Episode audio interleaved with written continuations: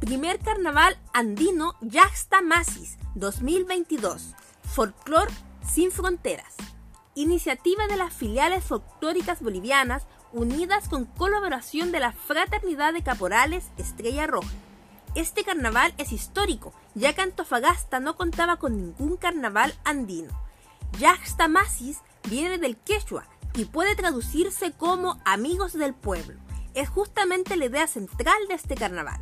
Un carnaval del pueblo y para el pueblo, en donde las comunidades andinas originarias, indígenas y folclóricas pueden cómodamente y sin presiones demostrar su arte, cultura, danza y trabajo.